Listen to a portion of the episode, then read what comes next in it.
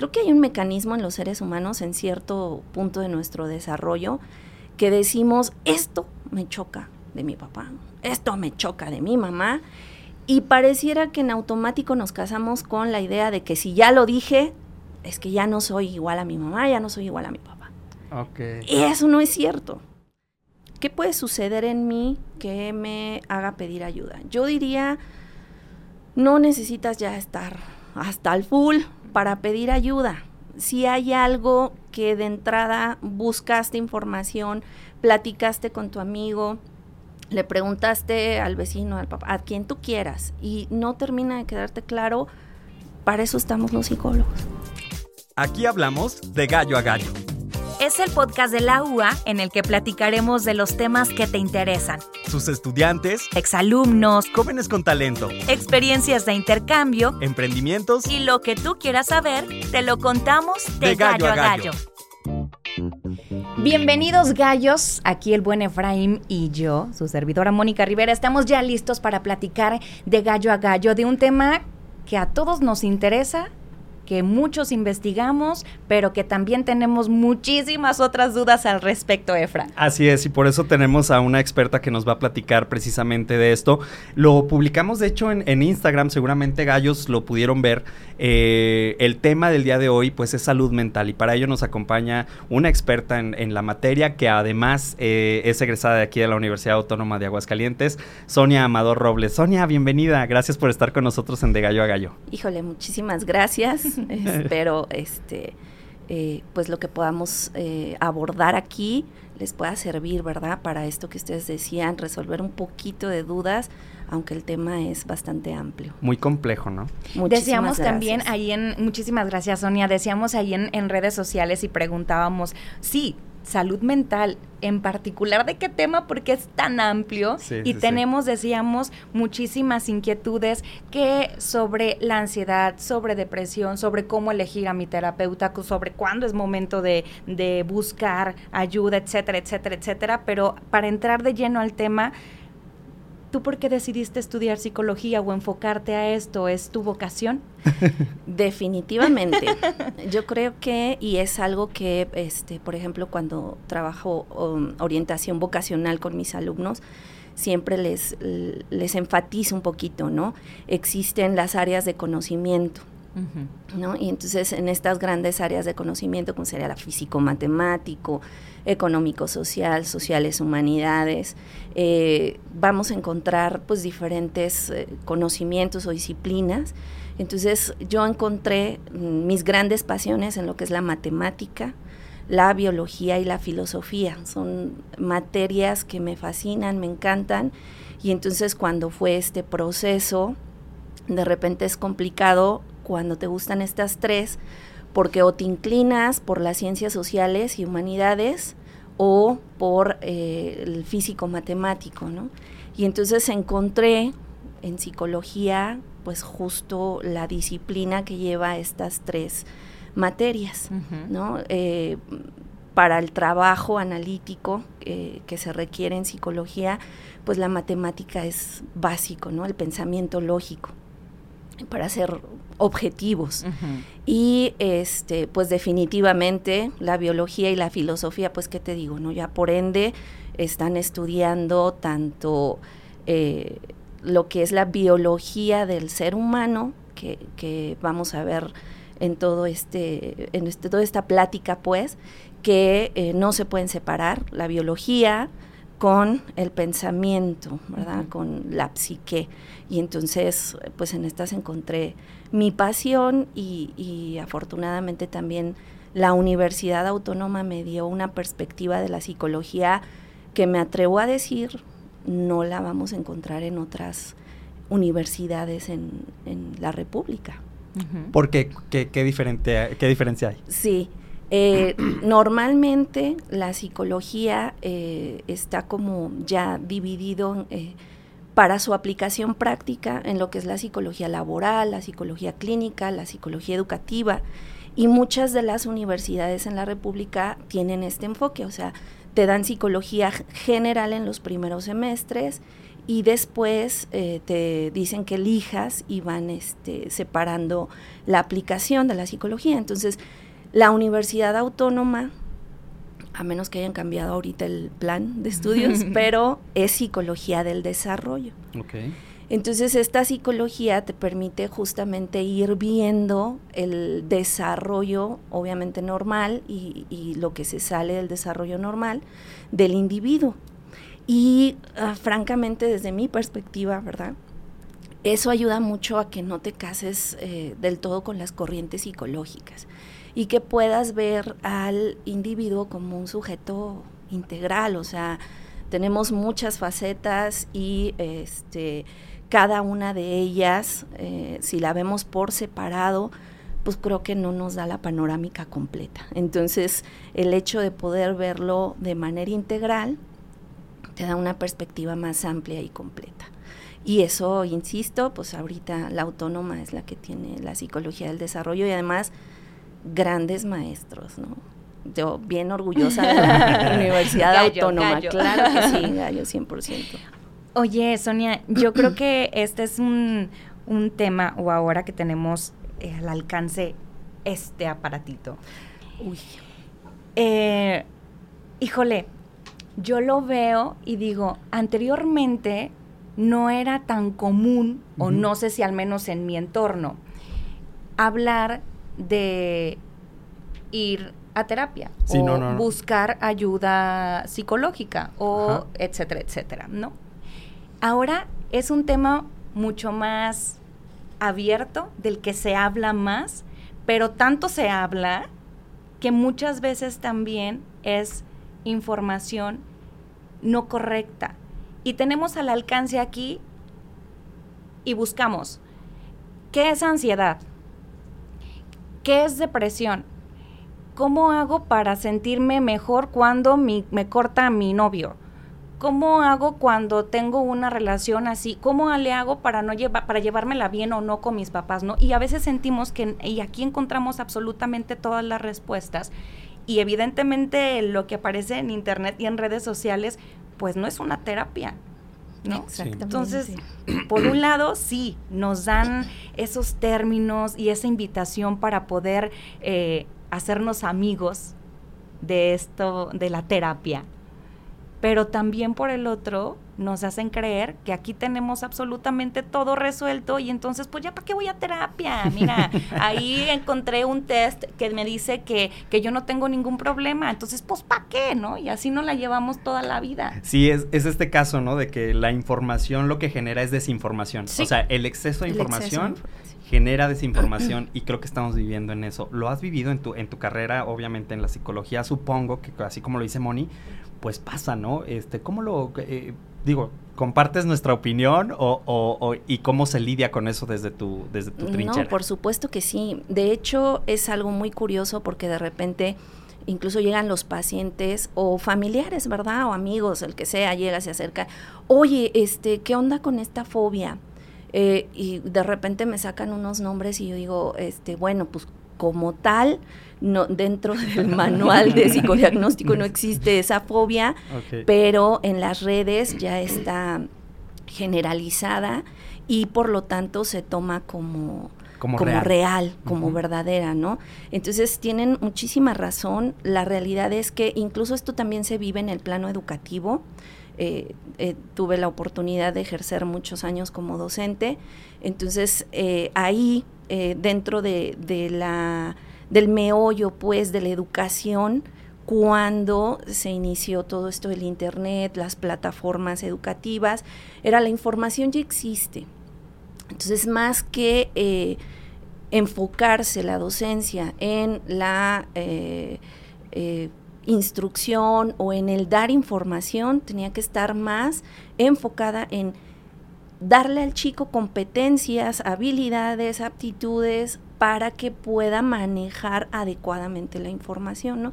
Y esto es real y es completo, ¿no? Eh, tenemos una cantidad impresionante de, eh, información validada y no validada, sobre todo esta última, la que no, no podemos tener certeza de que sea verdadera, pero como ya está ahí, ya, como dijimos, la tomamos como tal. Entonces, eh, este, este gran cantidad o este mar de información nos pierde, nos pierde. Esto es justamente, necesitamos una línea, una guía y que en este caso, bueno, por naturaleza, pues los padres nos toca ser, los que somos papás, ¿va? nos toca hacer esa guía, aún con adultos, ¿eh? aún con universitarios, solo que pues ya no, eh, no hay tanto este vínculo de, oye, ¿qué tan cierto es esto para, para corroborarlo o darle validez? Y entonces, en el plano de la psicoterapia, te digo, de repente me llegan con trastornos, con fobias, con autodiagnosticados con una serie de trastornos, sí, que yo digo, no, no, espérame tantito. Vamos este, haciéndolo poquito a poquito y la realidad es que eh, hasta hace poco tiempo empezamos a normalizar la, psicoterapia porque no nos quedó de otra, ¿no? O sea, es decir, ya estaban saliendo muchas cosas que no se estaban tratando, que es como la gotita que derrama el vaso y decimos ya no podemos más.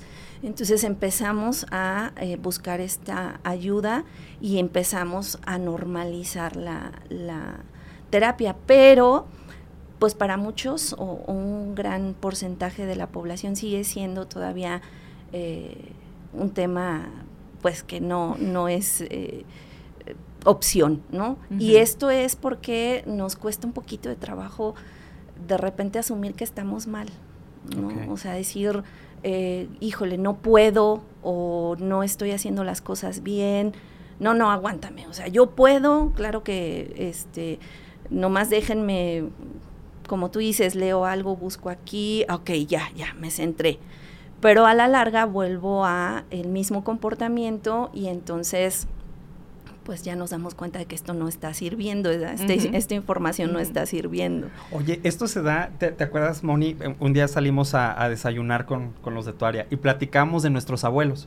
Y decíamos, es que nuestros abuelos no tenían esta posibilidad de sentirse mal. O sea, porque luego decíamos, es que luego a veces yo estoy estresado, estoy ansioso y lo que sea, y ya quiero como, ay, no, es que no puedo con esto ya hubiera querido mi abuelo haber podido hacer eso con los tantos hijos que tenía en el rancho, con tantos quehaceres, o sea, era gente como que aguantaba. Ahorita que decías, es que luego a veces no vamos a terapia precisamente porque decimos, no, pues es que yo debo aguantar.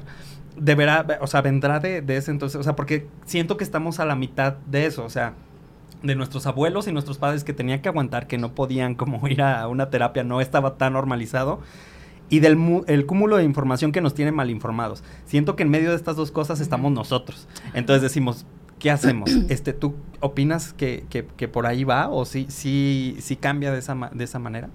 Yo creo, bueno, de hecho, o sea, un individuo en, en su formación, pues son diferentes factores, ¿no? Entonces, eh, estamos hablando desde la, desde la parte biológica, la genética, pero también estamos hablando de la parte social, cómo se manejan las cosas socialmente, ¿no? Y esto te da como resultado, pues ahora sí que el yo, el cómo interpreto, el cómo proceso todo esto y eh, voy viendo tanto mi personal, rasgos de personalidad como comportamentales, cómo respondo a las situaciones del medio. Creo que sí ha habido un cambio social muy fuerte cuando mencionas, por ejemplo, a los abuelos, creo que los roles y las expectativas estaban muy claras y eran, eh, por decirlo, muy pocas. Estamos hablando de el trabajo, estamos hablando de el responder a la familia o como padre y casi que ahí se acabó, ¿no?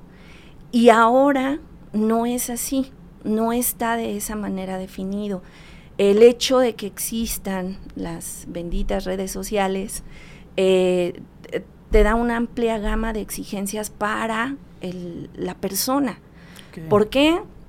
Porque estamos hablando de eh, qué es lo primero que vemos cuando entramos a una red social. No vemos textos, ¿verdad?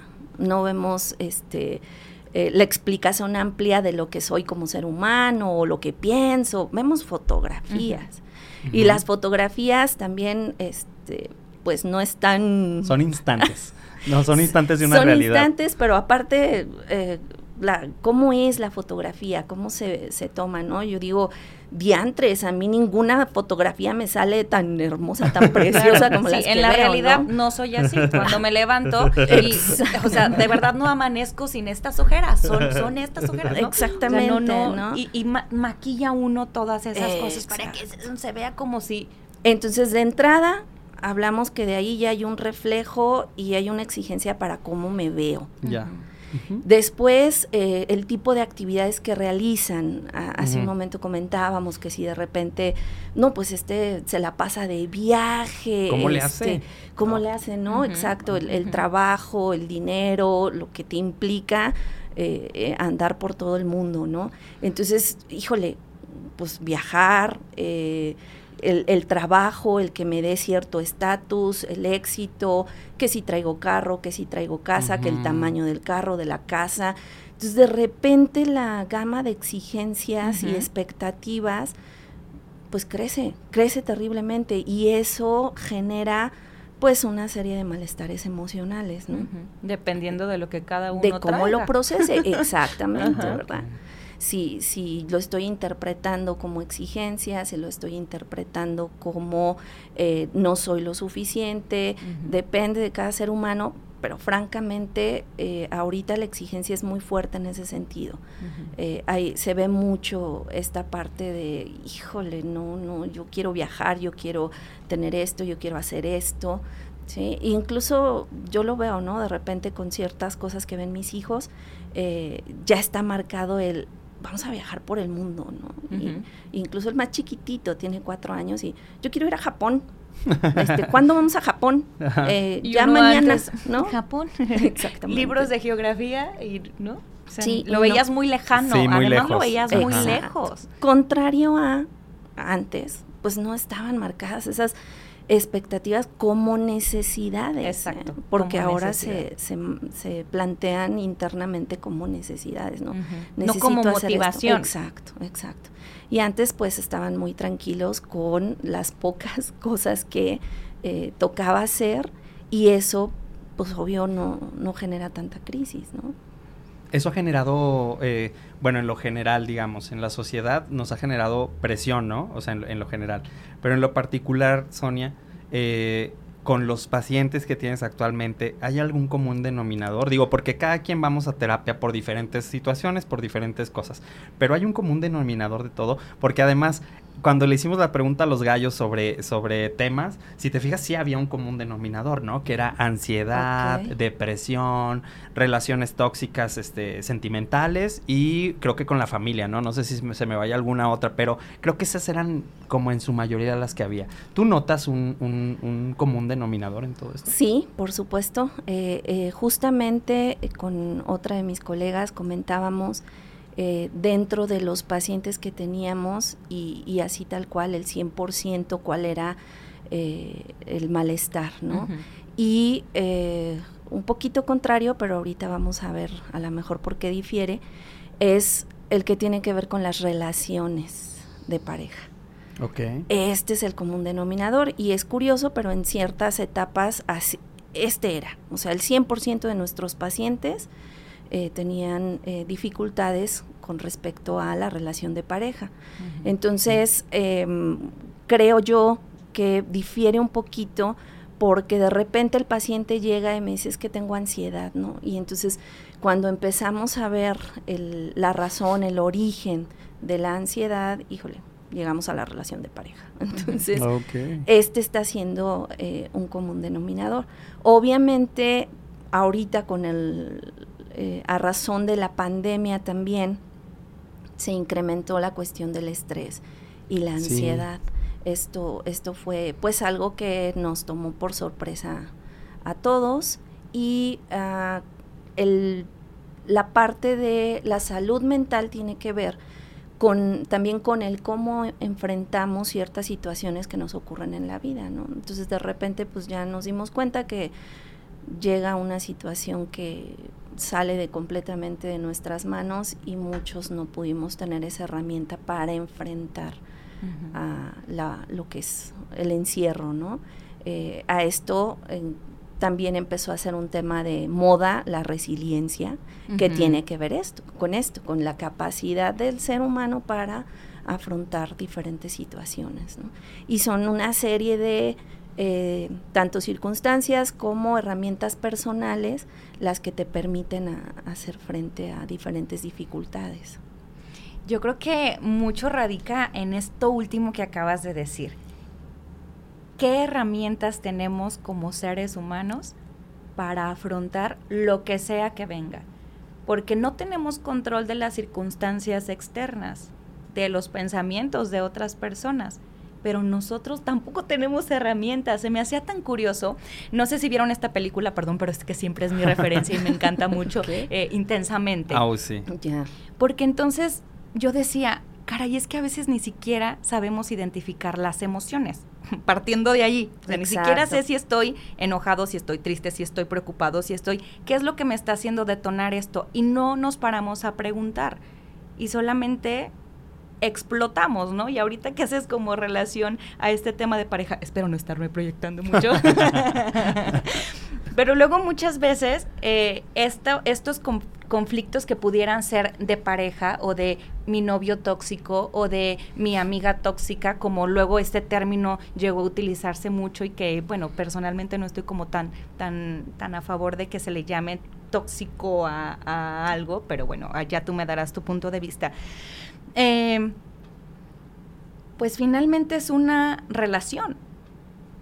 Y tiene que ver también con todo tu, contexto, con cómo creciste, cómo fueron tus padres, tienes hermanos, no tienes hermanos, eh, tus papás este, están juntos, están divorciados, están separados, fueron, fue un hogar armónico, no fue un hogar, o sea, al final del día termina uno, ahora sí que reflejándote en la pareja y entonces ahí es donde tú piensas que tu pareja es lo peor del mundo cuando entonces, este, ¿no será que tú tienes ahí algunas cosillas pendientes que trabajar de la infancia, la adolescencia, etcétera, etcétera, etcétera, ¿no? Entonces, pues sí tiene lógica que a lo mejor tú llegues y dices, pues yo vengo a terapia porque mm, tengo problemas con mi pareja, ajá, ¿no? Pero, y ya cuando te empiezas y te pones y le escarbas y que entonces, ta, ta, ta, yo creo también por eso hay mucha gente que dice, ay, no, ¿para qué voy a terapia? O sea, ¿cuánto tiempo me voy a tardar? O sea, yo solamente quiero resolver este problema, este problema.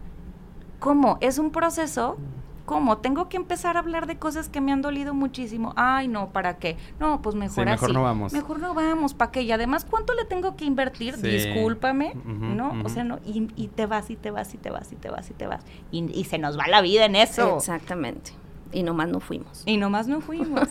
y, y, cuando, cuando pasa esto, Sonia, em, bueno, en, con relación a lo que decía Moni, de que eh, a veces pues hay que indagar un poco más, ¿no? O sea, el problema, vamos, el problema de fondo es mucho más grande que el, iceberg o, la punta del iceberg que se asoma, ¿no?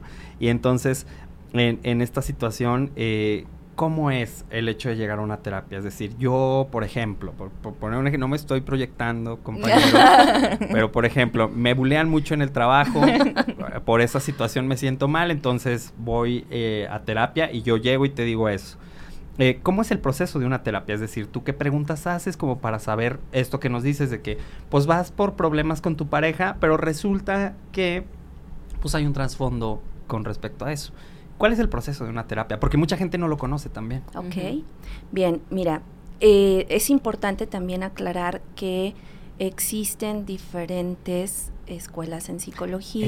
Eso, también es muy importante. Corrientes, que lo que hace también es que los procesos, dependiendo de el psicoterapeuta o, el psicólogo, sean diferentes.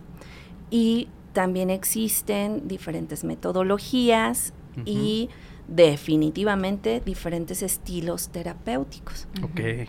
Entonces, eh, en este sentido es importante que eh, cuestiones eh, básicas o generales de todo psicoterapeuta, de todo psicólogo, es eh, tú vas a terapia por una ayuda, entonces ahí no hay juicios, hay una escucha entera, completa hacia la persona, que definitivamente desde el primer día en que tú vas a una consulta psicológica algo cambia.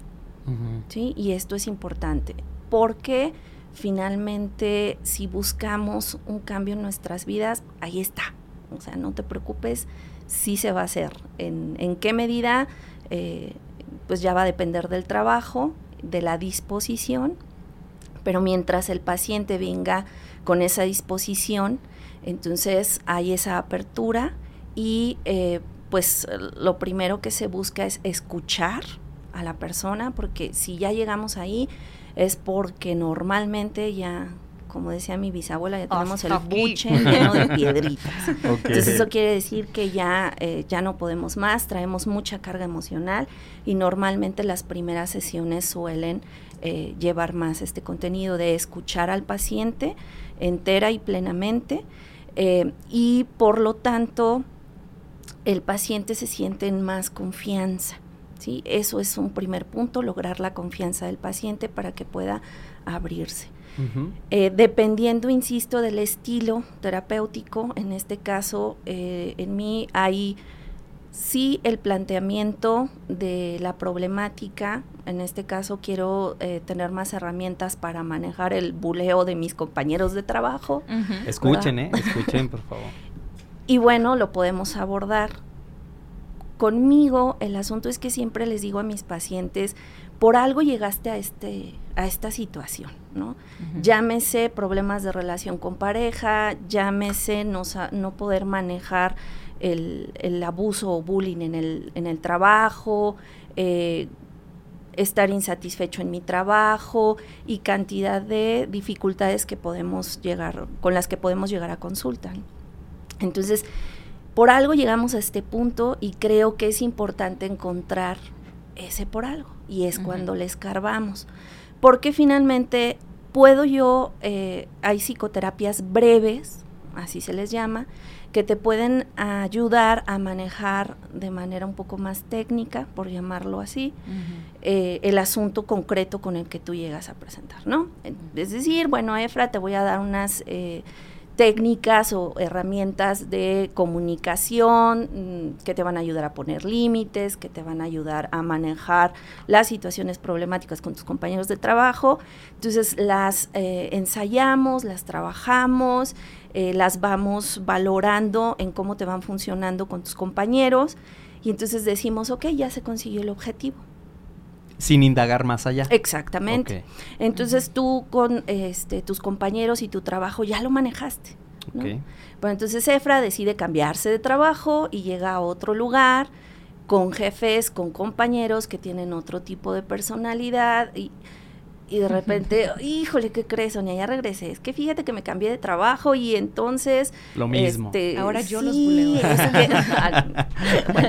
Eso, sería muchísimo mejor. Este, mm, no, en, en, ese sentido, ah, pues tenemos que indagar más allá, porque si no, esta misma situación va a salir, ¿no? Uno de las, de las eh, motivos de consulta, por ejemplo, es... Eh, ¿cómo le hago para ya dejar de llorarle a mi ex, ¿no? Superarlo. Ya no quiero estarle llorando. Entonces, eh, si nos enfocamos a eso, pues a lo mejor podemos trabajar un proceso de duelo de esta relación. Sin embargo, eh, ¿qué lleva de repente a la persona? Porque suele salir de repente en consulta el hecho de, pues es que si me pasa todo el tiempo y mis relaciones y esta es la tercera relación y y, con estas características, ¿no? Un tipo que me pone el cuerno, que entonces algo está pasando ahí que volvemos a reincidir en relaciones con estas características. Entonces no es nada más trabajar la separación de la pareja, sino el qué me está llevando a mí a relacionarme con este tipo de personas y a caer constantemente en la misma situación. Entonces cuando trabajamos ese proceso, ya eh, le damos herramientas al sujeto para que pues ahora sí que vuele solito y que no vuelva a caer en esta situación. Entonces, ese sería, el, insisto, depende del estilo, de la escuela, de cada terapeuta. Creo que en esto, ah, pues no hay manera como de unificarnos. Sin embargo, eh, sepamos que las cuestiones generales y básicas, pues por supuesto que es entenderte, no juzgarte y ayudarte, ¿no? Darte lo que realmente necesitas para salir de la situación que te está generando un malestar emocional. Y yo creo que va a depender también, no sé, Sonia, de, como tú dices, de la disposición, porque luego muchas veces es, no sé, me imagino, eh, un escenario en el que los papás dicen, no, es que fulanito de tal está teniendo muchos problemas, entonces tienes que ir a terapia. ¿Sabes que Tienes que ir porque entonces lo ves como una obligación, y entonces llegas pataleando y entonces es que yo ni siquiera quiero venir aquí, o sea, ni siquiera quiero estar aquí, ¿para qué? ¿No? O sea, yo no tengo ningún problema, yo estoy bien, yo esto, yo lo otro. Si partiendo incluso de la aceptación o de decir, uy, creo que mm, va, ¿no? O sea, creo que mucho del resultado va a depender también de eso, de que sea una decisión, de que tú quieras ir porque de verdad quieres estar mejor o sentirte mejor, no obligado. Claro, claro. Creo que sí, definitivamente una parte importante del crecimiento del ser humano es el proceso de hacerte consciente. Ya eh, per se el proceso de conciencia lleva a la aceptación, o sea, si me estoy haciendo consciente quiero decir que sí estoy aceptando que algo no está correcto, ¿no? que algo no está marchando bien. Y es necesario ese primer paso para que funcione la terapia. Por supuesto. Ahí ya hablamos de va, va a adelantar muchísimo el paciente, ¿no? Entonces sí es muy importante. También es nuestra chamba de repente romper barreras, pero hay barreras que ni resucitando a Freud o no se rompen. No se rompen, ¿no? si, si la persona no tiene esa disposición. Obviamente la que puede eh, abarcar nuestra chamba la vamos a hacer, de, romper esas barreritas para poder llegar a profundizar más en, el trabajo terapéutico.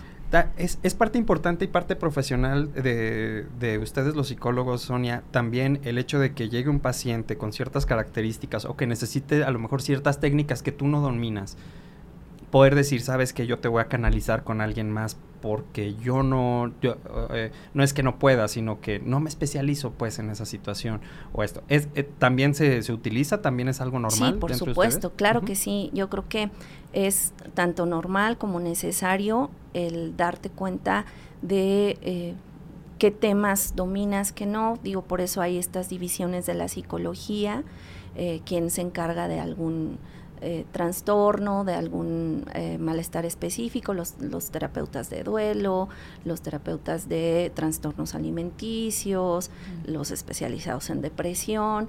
Digo, claro que eh, la formación académica te da las herramientas para que tú puedas trabajarlo, ¿no? pero decimos, o, pues decía mi abuela, que la práctica sea el maestro. Entonces, aquellos quienes han trabajado más un tema, pues se convierten en los especialistas, ¿no? Y entre nosotros, pues es, bastante eh, válido y honesto decir, ok, eh, incluso si el paciente te está refiriendo, no estoy, no estoy eh, percibiendo avances, no veo avances en la terapia, entonces decir, bueno, investigar un poquito qué está sucediendo, si tiene que ver con la relación entre paciente terapeuta, o eh, si tiene que ver con el estilo terapéutico, con la terapia misma o, con alguna situación así, porque aunque no queramos, como decías o mencionabas hace un ratito, que, que el cliché de si vas al terapeuta y vas a revisar las broncas de la infancia, uh, pues no hay de otro lado de donde aprender. O sea, aunque queramos, creo que hay un mecanismo en los seres humanos en cierto punto de nuestro desarrollo que decimos, esto me choca de mi papá, esto me choca de mi mamá, y pareciera que en automático nos casamos con la idea de que si ya lo dije, es que ya no soy igual a mi mamá, ya no soy igual a mi papá. Y eso no es cierto. La realidad es que aunque yo esté un poco consciente de aquellos aspectos que no me gustaría reproducir, la realidad es que vengo eh, aprendiendo, pues desde que nací, eh, e incluso pudiera ser que desde antes, muchas de las cosas de mi medio ambiente. Y papá y mamá, y la familia, pues, son los que proveen de, de una gran cantidad de aprendizajes. ¿eh? Entonces, eh, que comúnmente le llamamos patrones, ¿verdad? Que decías los términos. Pues dependiendo de la época van cambiando los términos, el lenguaje que se vuelve común, y ahorita el vulgo nos dice toxicidad, eh, patrones, no quiero repetir patrones. Entonces, estas cosas, pues, aunque eh, no sean correctamente aplicadas, como tú decías, no me gusta, no es correcto, técnicamente no es lo acertado, sin embargo es lo que manejamos, ¿no? Para, para podernos comunicar y entendernos. si, si un paciente te llega con este rollo de toxicidad, piensa que ya le entendiste perfectamente a qué se refiere con tengo una relación tóxica o ya estoy en un ambiente muy tóxico, pero bueno, nosotros nos corresponde aclarar qué exactamente es toxicidad para ese paciente, que finalmente mm, tenemos los seres humanos ese filtro que es la interpretación, entonces, todo lo que leamos, todo lo que escuchemos pasa por nuestra propia interpretación. Y este diría por ahí un filósofo este mi queridísimo Heidegger que eh, pues ya pasamos de interpretación en interpretación porque lo que leí fue interpretación de lo que este interpretó y bueno así me la llevo verdad entonces eh, realmente sí es en ese sentido muy importante eh, empezar a hacer esa conciencia como de dónde viene pues hay que aceptarlo no podemos aprender algo si no es de lo que vemos cotidianamente. Y eso es lo que tenemos más arraigado.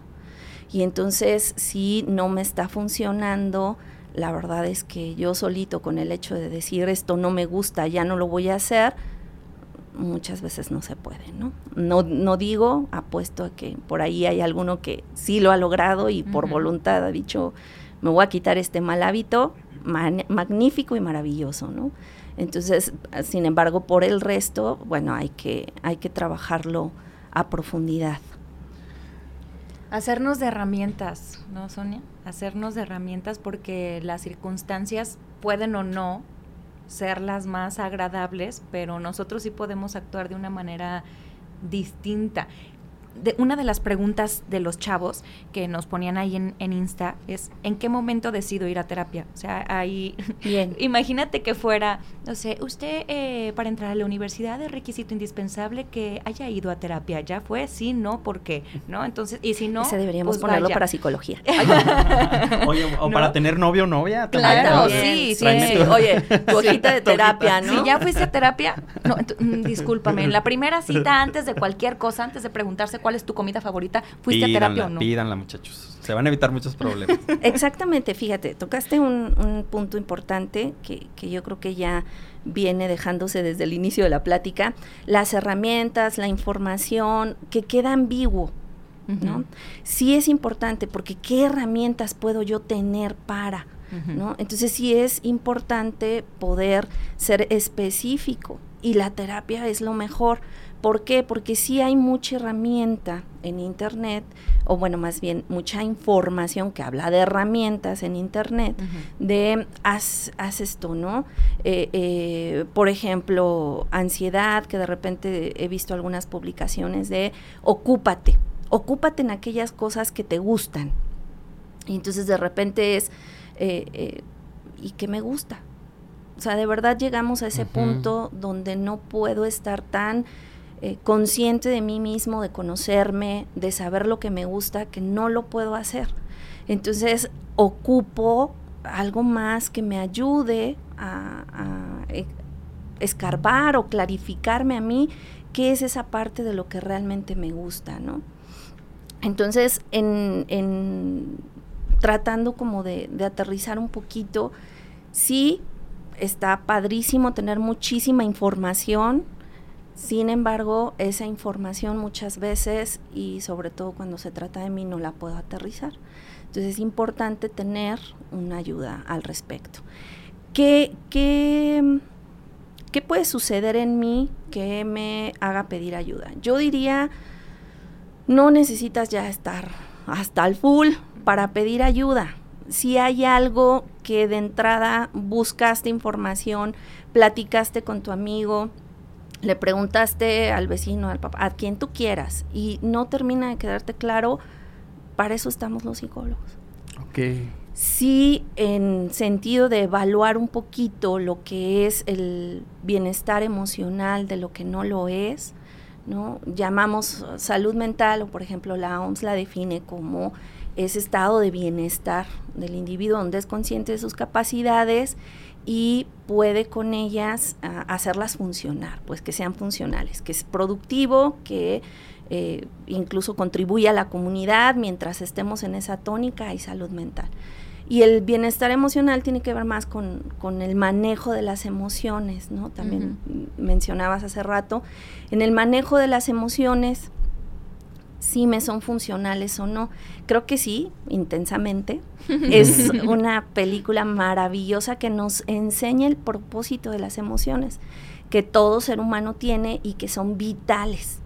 Entonces ahí nos dice para qué es el enojo, que es para defensa, para qué es el miedo, para protegernos, para qué es la alegría, pues para que trabaje nuestro sistema completito en mejor estado, ¿verdad? Bueno, nos describe un poquito, los que no la han visto, vean, se van a divertir. Eh, entonces, hay un propósito para cada, cada una de las emociones. Si este propósito no se cumple, entonces está el malestar, ¿no? ¿Y quién nos enseña a manejar las emociones? ¿De dónde? Oye, y, y luego aparte hasta contrario, ¿no? O sea, digo, yo tengo eh, Anita, mi, mi niña la más chiquita, que luego a veces no sabes cómo manejar ese tipo de emociones y le vas marcando un camino que a lo mejor no es el correcto.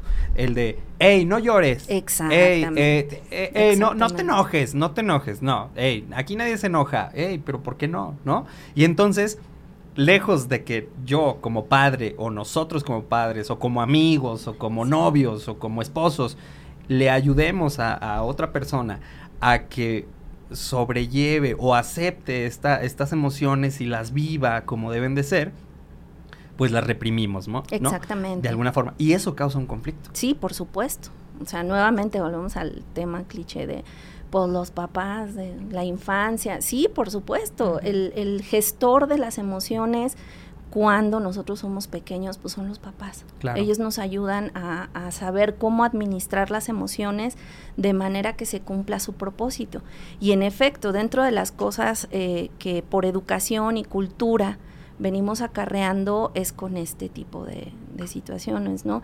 Eh, los niños no lloran, aunque no lo crean, todavía, todavía existe este rollo de eh, si eres hombre no puedes llorar, aguántate eh, nomás les falta como los meros machos, pero nomás dicen aguántate.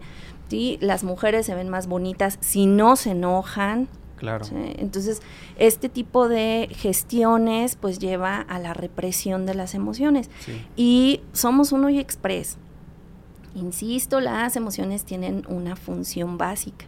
Entonces, cuando no se cumplen, se acumulan y somos uno y express.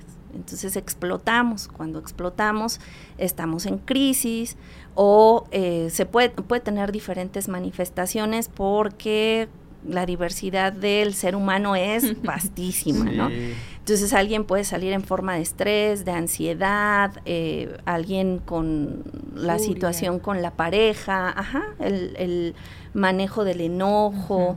Eh, este, híjole, divertis, diversisísimo. O sea, no hay otra manera de, marcarlo. Por eso también es importante, pues, que tú te des la chance de, de, conocerte, de explorarte, de trabajar contigo. Y la terapia también es básica. O sea, decimos nada más cuando estoy en, en este malestar, en cuanto yo no puedo funcionar bien en el trabajo, en la relación de pareja o eh, yo estoy sintiendo ansiedad, nada más no. O sea, bueno, obviamente sí son detonantes por los que acudir a terapia, claro. Eh, sí, sin necesidad de llegar a este punto, insisto, cuando no hay una claridad, cuando no tengo eh, esa sensación de satisfacción personal, de tranquilidad, diría yo, inmediatamente podemos requerir a la, a la ayuda, ¿no? Y, saber que, eh, pues ahora sí, como decía una maestra, ¿no? Eh, que a los niños les decía, pues los psicólogos le ayudamos a la gente a ser feliz, para súper simplificar. Entonces, esa parte, si yo no me siento así, si yo no me siento de esa manera feliz, bueno, quiere decir que algo está sucediendo. No porque entender la felicidad como ese estado eufórico todo el tiempo. Ay, no, es que no me siento eufórico todo el tiempo, entonces no soy feliz. No, como un estado de paz interno y tranquilidad con uno mismo. Si tú no te, te sientes tranquilo contigo mismo, pues puedes hacerlo. Independientemente de la edad que tengas. Exactamente, independientemente. ¿no? Y, llámese adulto mayor, llámese joven, este, estudiante universitario con mucho estrés. Oye, hablando de, estudiantes universitarios, las preguntas que nos hicieron los chavos de que lanzamos eh, en Instagram, los gallos eh, tuvieron mucha participación y bueno, preguntaban varias cosas que, que se relacionan precisamente con el estrés post-pandémico, con el estrés de los exámenes, con las relaciones eh, amorosas, con las relaciones tóxicas, con la relación con su familia. Es decir, gallos, bueno, de entrada, aquí en la universidad hay asesoría psicológica, gallos. acuérdense y acérquense al departamento de psicología, porque luego a veces se nos olvida eso. Eh, aquí en la universidad hay para, para, tanto para académicos como administrativos y por supuesto para ustedes, gallos. Ese por un lado. Pero por el otro, Sonia, te pasamos algunas de las, de las preguntas. ¿Cuáles se te hicieron interesantes que podamos abordar eh, de, las que te hicieron los, los, gallos? Pues yo creo que de los temas que hemos estado hablando, que, que siguen una línea, sí, definitivamente las que tienen que ver con el estrés, con la ansiedad, identificarlo un poquito, eh, porque a veces incluso vienen juntos, ¿no? Y tomamos el estrés también como ansiedad. Como mencionaba hace, hace ratito, el estrés tiene que ver con cosas más específicas. O sea, hay una situación particular en la que, a la que yo me enfrento y que no tengo la herramienta, entonces empieza una manifestación física o mental. La mental normalmente es la preocupación. ¿No? Eh, ya. la traigo, la empiezo a cargar como preocupación, no lo resuelvo, eso provoca el estado de estrés, ¿no? Eh, es un término eh, general, o sea, no es nada más aplicable a la psicología, porque un cuerpo que no duerme es un estado de, empieza el, en estado de estrés. Y suele pasar también entre los universitarios, ¿no? Entonces a veces me empiezo a presentar síntomas como, como dirían, ansiosos, pero también tiene que ver porque no estás durmiendo bien, ¿no? Entonces, pues de entrada también ahí, si no estás durmiendo bien, si no estás comiendo bien, que, híjole, creo que es un común denominador. También, ajá. Entre todos los universitarios, ¿va? Es, es, un punto y hay que considerarlo porque es importante, porque a lo mejor empiezo a, a trabajar la parte eh, psicológica y como que de todos modos me siento fatigado, me siento sin energía, pues es que también hay que ver físicamente cómo, cómo está tratándose el cuerpo, ¿no? Y la ansiedad, por otra parte, eh, tiene que ver con, mm, sí, más preocupaciones, pensamientos que, que están que son disruptivos, les llamamos en psicología. Es decir, que están ahí molestando, dando lata. A veces son, eh, los conocemos pues, o a veces son difusos. No tenemos ni idea qué lo está generando, ¿no? Y eh, pues finalmente eh, terminan dañando o deteriorando físicamente mucho a la persona, ¿no? Tenía un alumnito, llegó sin dormir, sin eh, poder comer ya y, su deterioro físico ya era muy fuerte y aparentemente él no sabía que, estaba provocando ese no quiero dormir, no quiero comer, ¿no? Cuando encontramos la, el pensamiento subyacente, la idea, aquello que le estaba preocupando, pues inmediatamente eh, podemos trabajarlo y cambiarlo, ¿no? Y, y, la, la, vida, la calidad de vida de la persona, pues cambia totalmente. Entonces, en este sentido, pues de todos modos, identificar, pues, ¿para qué te lo chutas tú solito? Para eso estamos, ¿no? Porque a veces decimos, es que ah, otra de las preguntas era, ¿cómo puedo dejar de pensar? ¿Cómo? Porque mi mente es mi peor enemigo, decía sí, alguien, ¿no? y, y, luego me voy como, eh, este, pues sí, se me va la, el pensamiento, no lo puedo controlar. Eh, este, en ese sentido, sí, o sea, claro que el dejar de pensar va a ayudar, pero otra vez el cómo se configuró tu personalidad que eh, te cargas mucho de preocupaciones, ¿no? Decía mi bisabuela también. Ocúpate, no te preocupes. Pero entonces ese es un proceso que también hay que, es importante trabajarlo, ¿no? Hay técnicas específicas que, como por ejemplo la detención de pensamiento, el estar constantemente deteniendo tu pensamiento, al final lo vas a volver un hábito y si puedes alcanzar a detener el pensamiento. Sin embargo, otra vez está configurado como parte de tu estructura de personalidad. Entonces hay que moverle un poquito esa estructura para que te sea más sencillo poder eh, detener ese pensamiento, ¿no? Entonces, eh, y también es por otra parte otra de nuestras herencias educativas y culturales. Que normalmente uh, a la gente a nuestro alrededor, a veces a mamá, es escucharla más, ay, ¿cómo le haré? ¿Cómo le haré? ¿Cómo le haré? ¿Cómo le haré? que realmente tomando acciones, ¿no? Entonces estamos acostumbrados a preocuparnos más por la situación, estarle dando vueltas al asunto, que eh, relajarnos un poquito y decir, bueno, pues ya este, voy a tomar esta decisión, pues ahora sí que por ensayo y error no me funcionó, ok, puedo eh, modificarlo, ¿no? Puedo corregir esa parte. Entonces, como no lo hacemos, pues seguimos con la, el pensamiento. Y a veces, te digo que están juntitos, ¿no? Si por estrés estoy dándole vueltas a un asunto, ese pensamiento no lo controlo, genera otros y se transforma en ansiedad. Y la ansiedad tiene manifestaciones. Sí. es súper complejo. Y la ansiedad es más complicada porque eh, eh, pues se sale completamente de tu control y tiene manifestaciones físicas más fuertes, ¿no? Que la taquicardia, la falta de aire, este tipo de cosas que eh, suelen presentar como ataque de pánico, por ejemplo, o terrores nocturnos, me despierto en la noche, insomnio, o sea, sí ya son situaciones que de verdad van a impedir mi vida o que lleve a cabo mi vida normalmente, ¿no? Y otra vez, pues vamos a internet y buscamos una serie de sugerencias, ¿no? De hecho, la verdad, así se los digo, la, la sugerencia básica para muchas cosas es respiren. No más que a veces este, creemos que, ok, respiro profundo. Listo, ya, ¿no?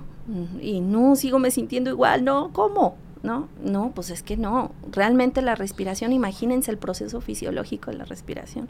O sea, la respiración es oxigenación. Entonces, eh, todos tus órganos van a empezar a funcionar adecuadamente. Entonces, en la medida en la que yo más oxígeno meto a mi cuerpo, más mi cuerpo se percibe en un estado como de estabilidad, de tranquilidad. Entonces necesito respirar tantas veces hasta que yo empiece a sentir a mi cuerpo relajado. Eso te va a relajar en automático. Ok. Entonces muchas veces cuando estoy así y, no sé qué hacer, respira, pero no una vez, no dos, no tres.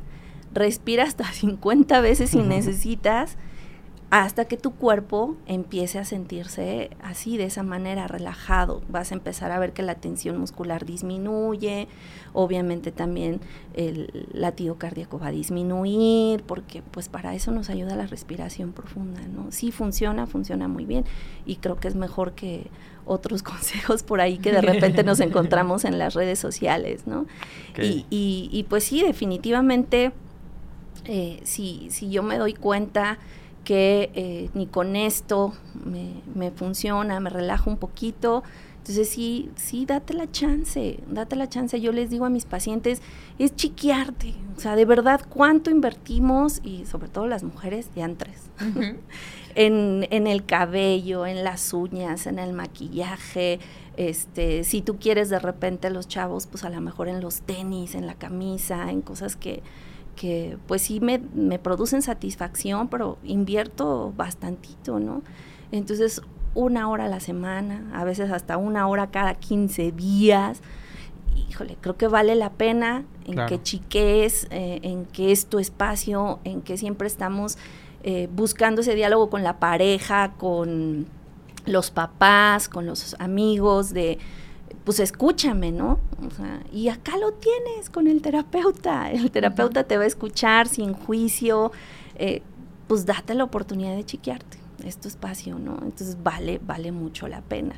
Y, y este, por ejemplo, otras de las, de las eh, situaciones que venían, bueno, el estrés de estudiante, de cómo, ahora sí que cómo eh, ser estudiante y no morir en el intento.